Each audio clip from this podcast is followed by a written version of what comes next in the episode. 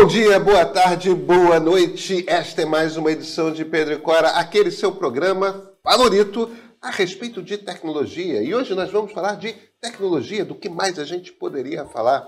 Pedro e Cora, toda terça, toda quinta-feira, na sua plataforma favorita de podcast, ou então no YouTube do Meio. Eu sou Pedro Dória, ao meu lado está minha queridíssima amiga Cora Rona. Tudo bom, Cora? Tudo bem, Pedrinho. Mas o que, que bem. a gente vai falar mesmo? Vocês não briguem com a gente, não. Mas a gente vai falar do Twitter. É do Twitter. Mas nós temos bons motivos para falar do Twitter. E no fim ainda tem o livro da Cora, vem.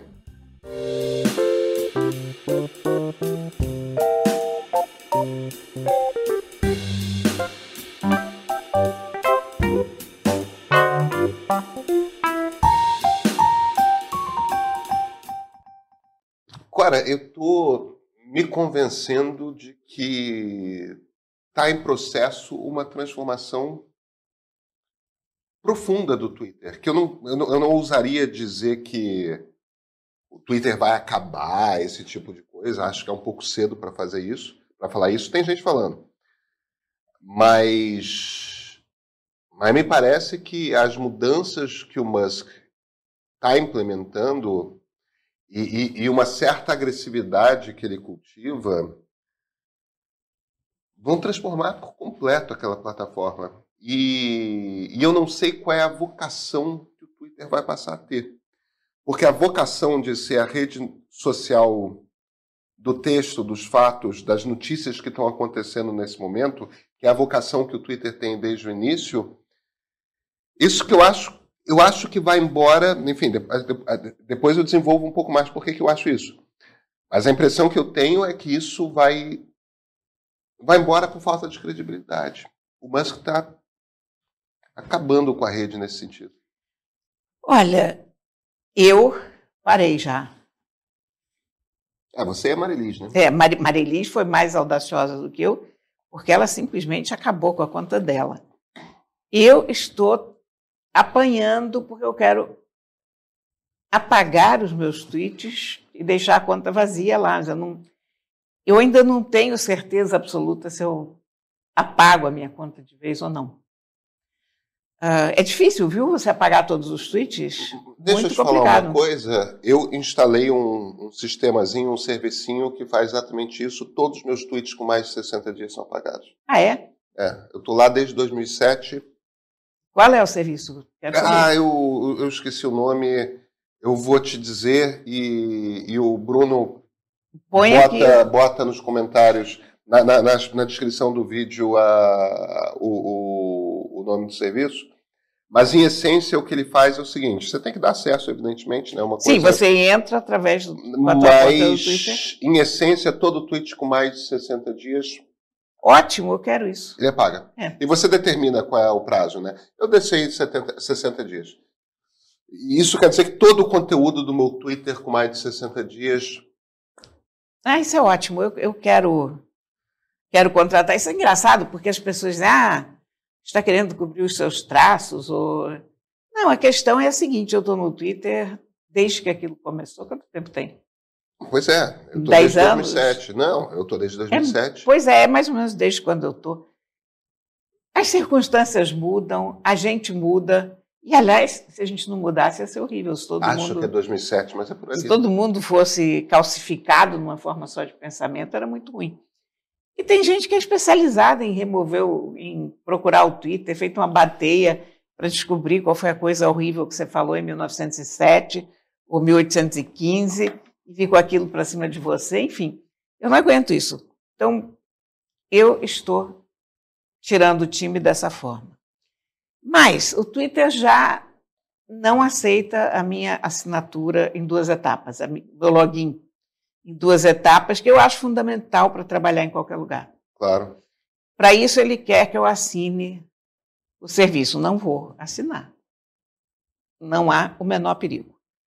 Ah, agora está me avisando que se eu não assinar o serviço, perco o de selinho azul.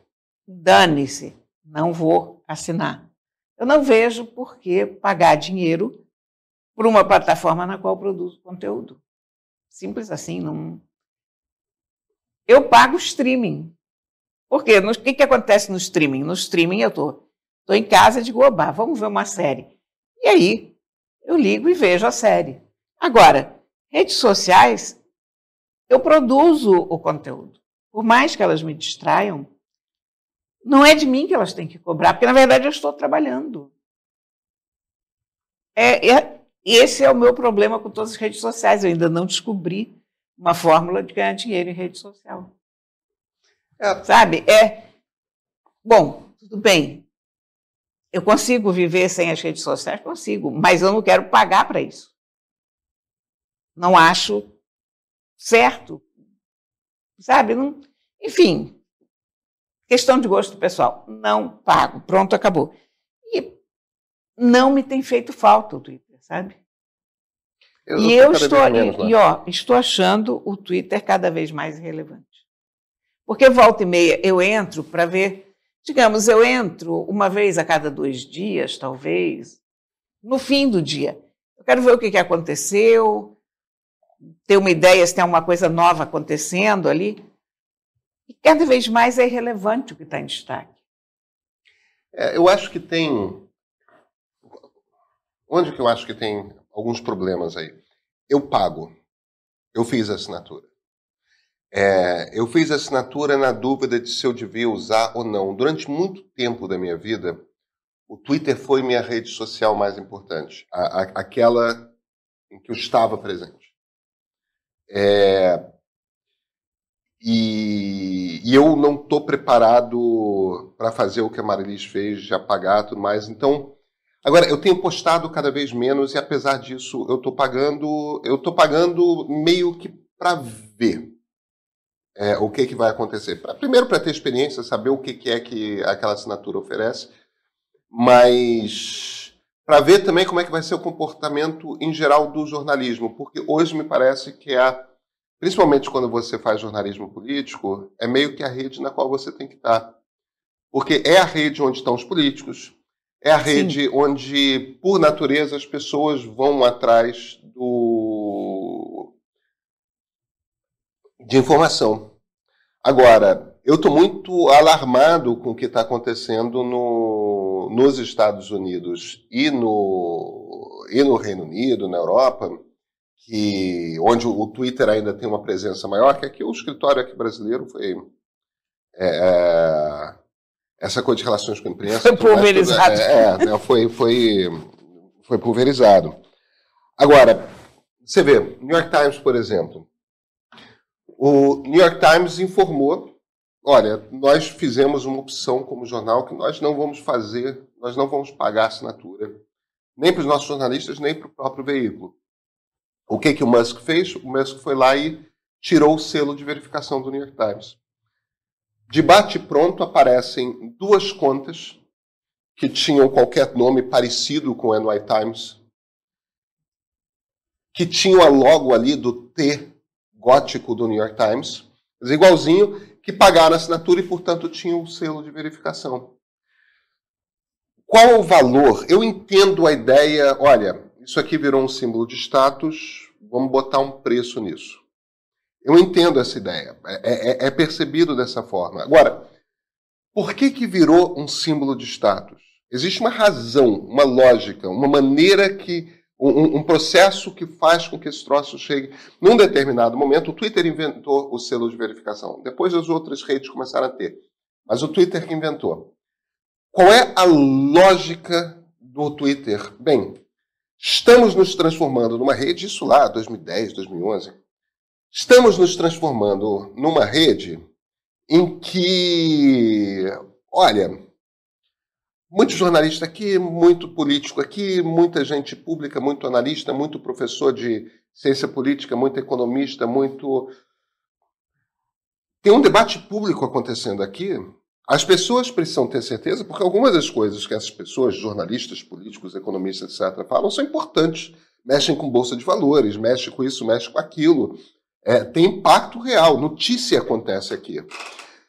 A gente precisa confirmar para as pessoas que estão lendo que quem disse aquilo é de fato a pessoa cujo nome está assinado. Sim. Entendeu?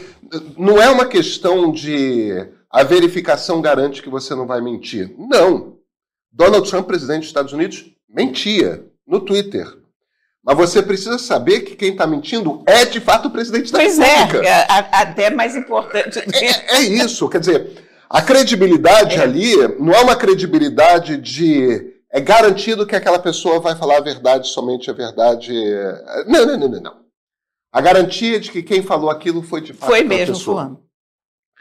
Quando o Twitter pega esse negócio e, e, e começa a distribuir para algumas pessoas, ele, de certa maneira, também está falando o seguinte: olha, dentro da sociedade, pode ser na sua cidade, pode ser no mundo do entretenimento, pode ser no mundo dos esportes, pode ser no mundo da economia, pode ser.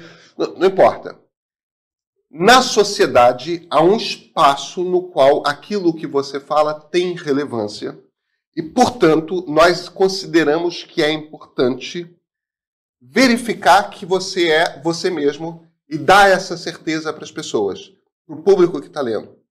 Às vezes você é uma celebridade local, às vezes você é um jornalista de bairro. Não importa. Ali em Copacabana, ali em Pinheiros, aquilo que você fala tem impacto naquela comunidade, então as pessoas precisam ter certeza que não é alguém que está fingindo ser você falando, porque isso pode atrapalhar.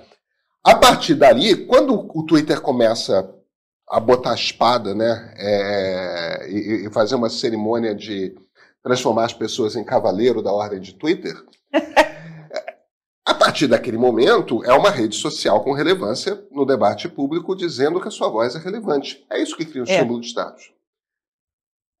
Quando você caça do jornal mais importante do mundo o selo de verificação e permite que duas pessoas criem uma conta falsa de New York Times e assinem e ganhem o selo de verificação, o que você está fazendo é zoneando por completo esse sistema que dá credibilidade ao diálogo que está acontecendo ali. É verdade.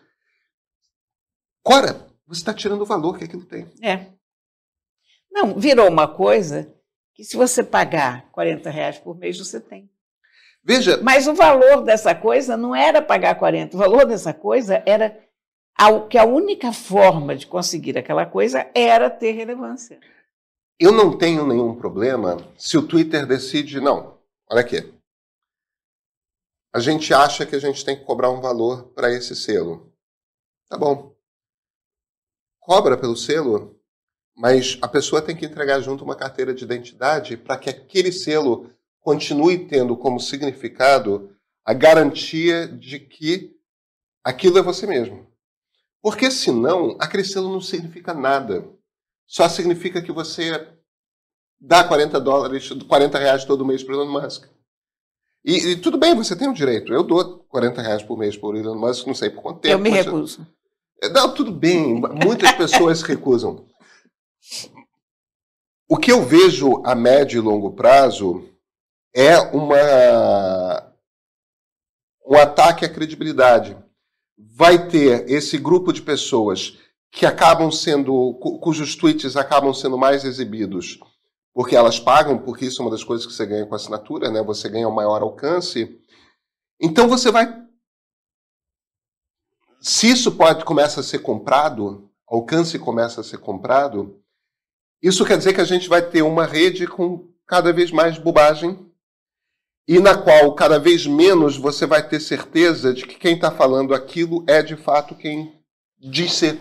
Olha, eu acho que tem uma outra coisa, sabe? Além disso, para a irrelevância do Twitter, é que eu acho que o mundo está chegando num momento de intolerância com intolerância. Eu não posso te dizer uh, especificamente que eu vi isso aqui. Sobre... Não, é uma sensação que eu tenho é que cada vez mais as pessoas não estão aguentando o tipo de reação, o tipo de comportamento que se criou no Twitter. Que é o comportamento de agressividade contínua, lixamento perpétuo, eu acho que isso está começando a cansar. Eu acho que cada vez mais pessoas estão saindo dessa discussão que não é uma discussão, estão saindo desse meio porque estão chegando à conclusão que não é possível se sobreviver num ambiente tão tóxico. Eu entro no Twitter hoje sem nenhum nenhum, digamos, empenho, não é, empenho não é palavra, mas sem nenhuma causa pessoal em cena, porque eu não estou lá. Quer dizer, eu entro como uma lurker, eu só estou lendo, não estou conversando, não sou alvo das conversas, do modo geral, pronto. Mas a agressividade me importa, me, me machuca do mesmo jeito. Porque você entrar num lugar onde está todo mundo linchando uma pessoa, onde está todo mundo se, se ofendendo, onde está todo mundo sendo extremamente agressivo, e onde as pessoas têm medo de dar bom dia, porque essa é a verdade, bom dia e 30 pessoas vêm em cima de você com quatro pedras na mão, porque todo mundo quer sinalizar como é virtuoso, como é melhor, como é mais bacana. Isso está cansando, a sociedade está exausta disso. E eu acho que isso tem que estar tá mudando também, sabe? Eu acho que, eu não sei, eu estou sentindo que as pessoas mais relevantes e, e mais antenadas e que faziam, de fato, aquilo lá ser divertido, estão começando a cair fora porque não vale a pena, porque para que você está dentro de uma arena dessas? Agora, a gente começa a ver um movimento, né? Teve essa questão do New York Times e teve dois episódios importantes, um com a BBC de Londres e o outro com a, com a NPR, a Rádio Nacional Pública Americana. A, o, o Twitter decidiu por conta própria botar embaixo do tweet, do, da conta de Twitter da BBC, que ela era uma empresa financiada pelo governo. Isso não é verdade. A, a, a BBC, no, no, Reino Unido e, e nos Estados Unidos, eles usam um modelo diferente de televisão pública e de rádio pública. Aquilo é financiado pela sociedade. É público por causa disso, mas não é estatal. O que, que eu quero dizer com isso? É, é, no caso da NPR e da PBS, a PBS é a televisão pública americana, é até mais claro isso. No Reino Unido é um, é um meio caminho. Mas, em essência, o que acontece é o seguinte: você tem uma taxa que todo britânico que tem uma televisão ou um rádio tem que pagar todo ano. O governo coleta essa taxa e passa imediatamente para a BBC. E a BBC é uma, é uma empresa independente que é financiada por essa taxa, que todo britânico com rádio e uma televisão é obrigado a pagar, mas o governo não decide, é, o governo não nomeia o presidente da BBC, não nomeia os diretores, não escolhe. A BBC é uma, uma televisão tão independente, não é que nem a TV Cultura em São Paulo, em que o governador nomeia é, quem manda, ou a TV Educativa no Rio, em vários estados brasileiros, que o governador não é, não é que nem a, a TV Brasil, que o presidente da República decide. Não é uma empresa estatal. Eu não sabia disso, engraçado. É, não. Nos Estados Unidos, não tem nem contribuição obrigatória. De tempos em tempos, a NPR e a PBS, a rádio e a televisão, fazem movimentos de vários dias, assim, faça sua doação, olhe os programas, olha o que nós apresentamos para você esse ano, isso, aquilo, tal. E as pessoas fazem doações. É, algumas doações são vultuosas, e aí aparece a sua marca, uma coisa assim, mas é um tipo. É uma coisa patrocínio, não é propaganda. É, a Xerox financiou esse documentário que você vai assistir. É um documentário sobre ursos polares. Entendeu? Não é um documentário sobre imagem, não é sobre um assunto que a Xerox se interessa, uma coisa assim. É, é, não é propaganda mesmo. É, e, e, e, nos Estados Unidos é uma cultura de cidadania você pagar, é, você ajudar a financiar as televisões e rádios públicas. E, e o interessante desse negócio é que é que lá se estabelece essa distinção muito clara entre o que é estatal e o que é público. Público pertence à sociedade, não pertence e não está sob julgo do governo. É diferente. É, Então a BBC, quando, quando a, a, a, o, o, Twitter fez esse negócio, organização financiada pelo governo, Government Funded uh, Institution, a BBC protestou. Não, peraí, isso é incorreto. Nós não temos, porque isso dá a entender que é jornalismo financiado exatamente, pelo governo britânico. Exatamente. Não é. É jornalismo financiado pela sociedade britânica. Tipo uma voz do Brasil inglesa, não é? Não é uma voz do Brasil. Nos Estados Unidos existe o Voice of America, que é estatal, é do governo, o governo controla, que é um programa que é difundido por rádios em todo o mundo. Isso não tem nada a ver com a NPR, que é a National Public Radio. E a, é. a NPR disse que não vai mais participar do Twitter. Saiu. A NPR saiu do Twitter porque diz que uma rede que fica informando aos seus leitores que não que aquela instituição jornalística não tem credibilidade, não faz sentido você divulgar o seu noticiário, o seu jornalismo, numa rede que está dizendo para todo mundo que não dá para acreditar no que você escreve. Quer dizer, quando o Twitter fica dizendo que a NPR mente, o que não é verdade, é um, faz um excelente jornalismo. É, é verdade. É, quando o Twitter fica falando para todo o público que a NPR mente, qual a lógica de NPR estar no Twitter? Zero. É, então aí eu volto para a questão. Eu estou pagando o Twitter para entender o que, que é, tudo mais, para ver como é que essa coisa se estabiliza. Mas se continuar assim, não faz mais sentido estar tá lá. Eu tenho a impressão que não faz mais sentido estar tá lá. Eu acho que ainda não chegou nesse ponto. É... Pode ser um momento de crise. Olha, a única coisa que ainda segura o Twitter é o seguinte: é que ainda não apareceu a rede que vai substituir. É. Mas você pode apostar que todo mundo que tem uma rede social está trabalhando em alguma coisa parecida nesse momento. É possível, porque o nicho está lá, está aberto para quem quiser pegar. É, porque já não há amor pelo Twitter. Agora, Cora, eu tô, até porque eu sou mais twitteiro que você, assim como você é mais facebookeira do que eu. É, é verdade. É, e somos igualmente youtubeiros. é, a, a, a, até por isso eu, eu falei demais e eu sei que hoje é dia de livro, eu quero saber que livro é hoje. Então, hoje, hoje tem livro. Hoje é dia de livro. Aqui o novo livro da Marta Batalha. Se chama Chuva de Papel. Ah, que legal. Eu, eu dela. Sou um pouco suspeita do seguinte, porque um dos blurbs que está aqui atrás, blurb é como a gente chama essa parte de trás dos livros, onde tem opiniõezinhas das pessoas, um dos blurbs é meu. Porque eu adoro a Marta Batalha, eu acho ela uma das vozes mais originais da ficção brasileira ela consegue criar personagens muito interessantes com poucas palavras. Ela tem o talento de, de criar cenas de máximo impacto com o mínimo de palavras, sabe? E esse livro aqui é ótimo. Vou te dar uma palhinha do que é o começo do livro.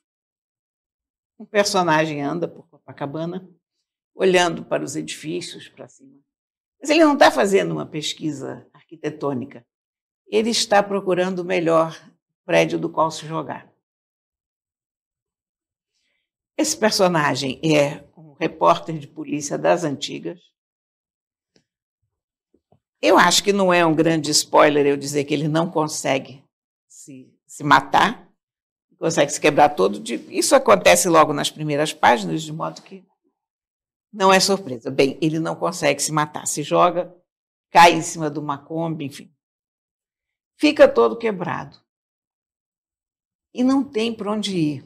É um sujeito quebrado no sentido metafórico também. Então, graças a um antigo foca dele, que preza ele. Um jovem jornalista jovem que jornalista, aprendeu muito com ele na redação. Que aprendeu com ele. Ele vai parar na casa da tia desse muito a contragosto, com uma raiva louca de estar indo para lá. Uma tia que mora na Tijuca, um daqueles antigos prédios de classe média da Tijuca. e logo em seguida começa a quarentena. Ah, que interessante. Então, lá está esse velho jornalista todo quebrado, indignado com a sua circunstância do momento, na casa dessa senhora da Tijuca. E eles têm que conviver, porque há uma pandemia do lado de fora. E aí ele vai descobrindo que ela é uma personagem mais densa do que ele imaginava a princípio. Eu não vou contar mais porque. Eu já quero baixar no Kindle. Porque vira spoiler, né? Mas está muito bem desenvolvido o romance, é muito interessante. É cinematográfico, sabe? Eu vejo esse, esse romance sendo filmado muito bem. Ah, ela alterna as vozes de uma forma muito curiosa. Às vezes ele está contando em primeira pessoa, às vezes ele ele vira uma terceira pessoa, ele tem reminiscências dos velhos tempos do jornalismo policial no Rio de Janeiro. Ele trabalhou na luta democrática, você se lembra da luta democrática? Eu não lembro, mas eu sei o que, que é. Então, a luta democrática, para quem não se lembra, era o jornal mais violento dos jornais de esquerda, políticos. Jornais baratos, né? Porque você tinha, tinha os jornais de, de público geral, mas você tinha um tipo de, de jornal que era um jornal baseado em crime mesmo. Eram jornais que você brincava. Que você era um jornal policial? Era, era. Era, a Luta Democrática era um jornal policial. Tipo Povo, a Notícia. É. Era um daqueles brabos. Prêmio Sai Sangue. Prêmio Sai Sangue. Então, você, você tem esse personagem que trabalha nesse jornal, que precisa de um cadáver no fechamento. Porque é assim que o chefe de redação entrava, precisando de um cadáver. Então, tem essas lembranças de um tempo de redações antigas que não existem mais. E é essa pandemia que prende essas pessoas juntas. Numa circunstância que elas, em que elas preferiam não estar. Mas que coisa espetacular. Isso é uma peça de teatro também, né? É, é uma peça de teatro, é um filme. É. Está muito, muito bem urdido. A, Marta sabe fazer isso muito bem.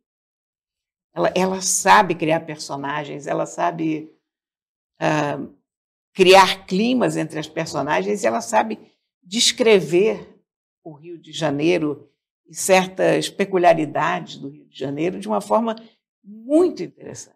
Por exemplo, tem uma coisa que eu adorei aqui. Ele, a uma certa altura, ele pega o ônibus e ele senta naquela primeira cadeira do ônibus que fica em cima da roda, que é uma cadeira um pouco sim, mais sim, alta. Sim, sim, sim. Ela descreve isso como o camarote do transporte público. e eu adorei, porque eu sempre que eu pegava ônibus, tudo que eu queria na vida era pegar esse lugar, que era o lugar mais cobiçado é da face mesmo, da é Terra. mesmo. Primeiro porque é uma, uma cadeira só. É uma cadeira só, não, ninguém vai sentar do seu lado. Exatamente. Né? Você está mais alto, de modo que você vê muito bem na rua, e você está ao lado da porta, facílimo de sair. É. Maravilhoso, né? Que interessante, que interessante. Então, gente, eu recomendo muito. Chuva de Papel, da Marta Batalha, a edição muito bonitinha, muito bem feita, da Companhia das Letras. Olha, aqui está. Agora, a gente se fala na quinta? A gente se fala na quinta. Então a gente se fala na quinta.